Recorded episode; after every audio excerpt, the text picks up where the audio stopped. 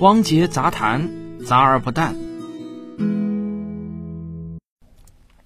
流浪地球二》马上就要上映了，它的每一支预告片我都看了，我觉得还是挺值得期待的。我不知道你看过没有？那尽管呢还没有看到《流浪地球二》的正片，但是我还是很想啊，就着预告片中透露出来的一些情节，今天呢和大家聊一聊数字生命这个话题。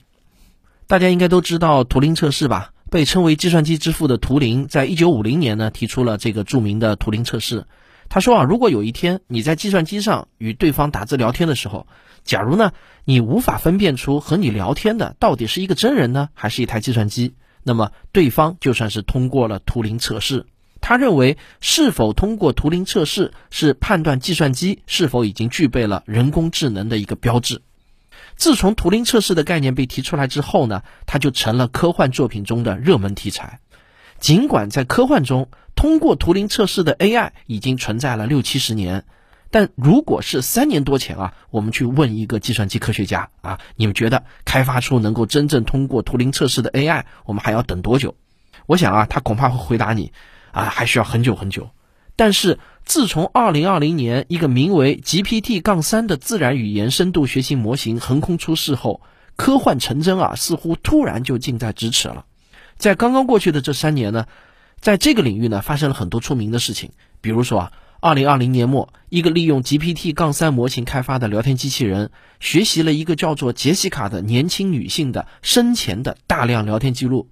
然后啊，她竟然一度让她的丈夫约书亚信以为真了。这件事情呢，曾经被广泛的报道。二零二二年的六月，一位谷歌的资深员工给公司提交了一份正式的报告。他认为，谷歌开发的那个聊天机器人 Lambda 已经具备了自我意识，有人格了。当然啊，谷歌公司并没有认可他的报告，并且呢，还让这位员工强制性休假去了。估计呢，是认为他的精神出了点问题。但这件事情在业内呢，也是引起了不小的轰动。到了二零二二年末，基于 GPT-3 模型由 OpenAI 官方亲自开发的聊天机器人 ChatGPT 出现在了公众的面前。它惊艳的表现呢，立即就在公众中引起了轰动。一时间啊，科技圈似乎人人都在谈论 ChatGPT。它不仅能陪你聊天，还能写诗、写歌词、写文章、写程序代码等等。很多用过它的人都感叹，它已经好到了可以真的当一个秘书来使用的地步了。我呢也是试用了一下，当然我觉得啊，它还没有好到能够让我觉得自己的职业受到威胁的程度。但是讲句真心话啊，尽管使用之前我已经有了充足的心理准备，但它所表现出来的那种智能程度还是令我大吃一惊。在《流浪地球二》的新预告片中呢，刘德华饰演的涂恒宇的女儿呢死于车祸，这个小女孩的所有性格数据呢就被上传到了某个系统中。换句话说，这个小女孩以数字人的形式在计算机中复活了。当然，预告片能够透露出来的信息很少，我不知道后续会怎么发展。但我想呢，这个情节很可能是推动电影情节的一个关键，否则呢也不会剪到预告片中。那讲到这里呢，我就想问大家一个问题啊，就是假如随着科技的发展，我们可以制造出下面这样两种东西。第一种呢，就是通过生物技术，我们制造出了跟人体完全一样的空白躯壳，但是呢，它没有任何记忆，在装入操作系统之前，既没有感情，也不会学习。那如果你看过美剧《西部世界》，对这个概念呢应该不会陌生。我们不妨把这种东西呢称作空白人。第二种呢，就是我们在计算机中啊复活一个可以完全彻底通过图灵测试的数字人。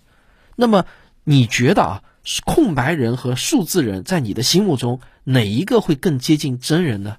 哎，我在写本期节目文稿的时候呢，我就把上面这个问题啊抛给了我的很多群友，我还发到了我的朋友圈。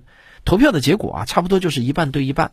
很多人呢，一上来就首先否定了空白人，认为没有感情、没有记忆的空白人，那肯定不能算是真人啊。最多他们就只能算是一堆肉，或者呢一堆人体器官。但我马上想提出的问题就是啊，二零二零年全世界有超过五千五百万人患有阿尔兹海默症，这个数字几乎现在每二十年就会翻一番。预计到二零三零年将达到七千八百万，到二零五零年呢将达到一点三九个亿。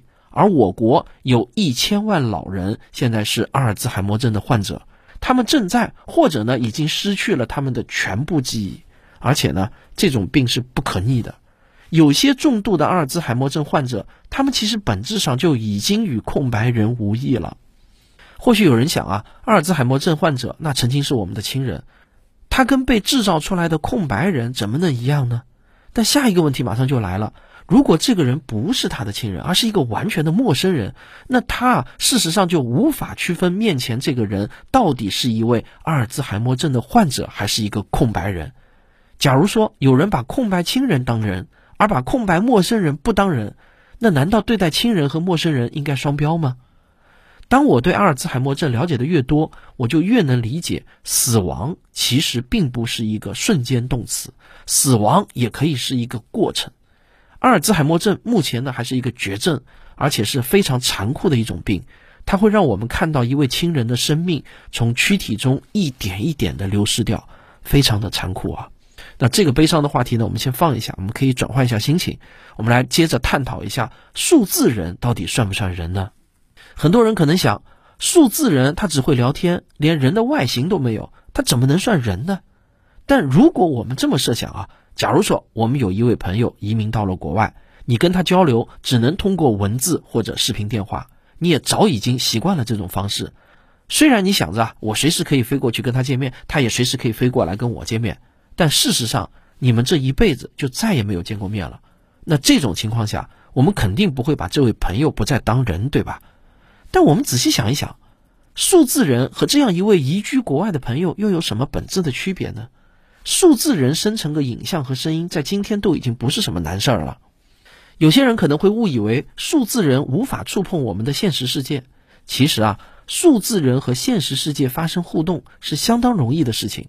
它可以轻易的操纵各种电器设备，从不会动的冰箱、电视机到会动的扫地机器人、无人机、电子狗等等，什么都可以。在未来，我想啊，几乎所有的设备都会接入网络，或者呢具备被遥控的能力。再远一点的未来，人形机器人也一定会变得越来越强大。数字人完全可以操纵一个人形机器人来与现实世界互动，对吧？这在今天看来呢，都已经不再算是什么科幻了。好，我们回到《流浪地球二》上来啊。从预告片中我们可以看出，刘德华饰演的那位涂恒宇的女儿，应该是由于车祸失去了肉体意义上的生命。但是这个小女孩的记忆被上传到了电脑中，甚至啊，外人可能还能和她进行一定的交流。或许影片中的父亲真能通过数据复活自己的女儿。我相信，只要有这样的机会，大多数父母都会做出类似的选择，哪怕有法律意义上的永久禁止。这种事情法律是禁止不住的。现在我们还总是把虚拟世界和现实世界这两个词挂在嘴边，好像认为这是两个不同的世界。但未来真的还会这样吗？到底谁有资格来定义现实还是虚拟？现实和虚拟它们的本质区别到底是什么？凭什么我们就认为我们现在生活的这个世界就是真实世界，计算机中模拟出来的那个世界就是虚拟世界呢？我们怎么能知道我们生活的这个所谓的真实世界就不是被更高级的外星人给模拟出来的呢？真实和虚幻之间其实并没有那么泾渭分明。好，其实说了那么多，我想啊，在科幻作品中出现最多的主题，往往就是人和机器之间的关系，也就是探讨著名的哲学之问“我是谁”它的答案。那从《流浪地球二》的预告片中，我似乎也看到了这个哲学问题的影子。我是谁这个问题，在我看来还可以进一步的拆解为：对于人来说，躯体和记忆到底哪个更重要？到底是躯体构成了我，还是记忆构成了我？还是说这两者是缺一不可的？那我想这个问题并没有标准答案，它可以是仁者见仁，智者见智的。我也很想听听您的见解。从预告片中来看呢，《流浪地球二》的故事和原著的区别很可能比一还会更大。但一部电影到底好不好？我认为呢，也不应该用所谓的原著的还原度来定义。在我眼中，没有所谓的毁原著的电影，因为电影就是电影本身，就应该拿电影的维度去评判它。同理，如果某部电影本身没有把故事介绍清楚，也不应该拿你去看原著，原著介绍的很清楚来当做借口。电影没有交代好的情节，那就是电影本身的失败。所以呢，《流浪地球二》到底怎么样？能不能超越一？这些啊，我会在看完电影之后再找时间与大家来分享。我之所以喜欢看科幻电影，因为科幻电影不是魔幻故事的 YY，一部好的科幻电影可以让我们对现实进行反思，也可以让我们提前思考未来可能会面临的真实的现实问题。好，这就是本期的汪界杂谈，我们下期再见。科学声音。最后啊，还想唠叨两句，就是，哎呀，那个我的二零二二，尽管呢，我去掉了很多我自认为可能是摄政敏感的一些东西啊。呃，但是呢，也仅仅又多存在了大概二十四小时，又被下架了。那这样一来呢，我真的就是已经忙无头绪了。我真的不知道到底呃还有什么是敏感的了。真的，我真的不知道到底还有哪些是敏感的了。我真的搞不懂。我其实都已经让我的同事的小伙伴，还有让一些所谓的资深的媒体人啊，都来帮我看过了。他们觉得我删掉的剩下的那些部分啊。真的实在是看不出有什么东西是敏感的了，就是罗列了一下我二零二二年写过的一些文章，完全是出于我个人的角度、我个人的体会去谈与我自己相关的事情。我甚至都没有去评价什么新闻，对吧？我最多只是，呃，重复了一下已经发生过的一些新闻，但是没有想到呢，还是被判定为摄政敏感啊，这个就实在是没办法了。好，最后为了安抚一下我受伤的心，希望大家能够把广告听完再关闭啊。感谢大家，我们听个小广告。感谢人民邮电出版社将《寻觅自然》系列影片变成了这样一本精美的实体书。我相信啊，翻开这本书，每一个自然之谜都会让你感受到科学探索的魅力，并激发无穷的好奇心。用证据还原真相，用科学理解自然。这是我今年最看重的一本书。戳购物车或进入我主页的橱窗即可购买，感谢您的支持。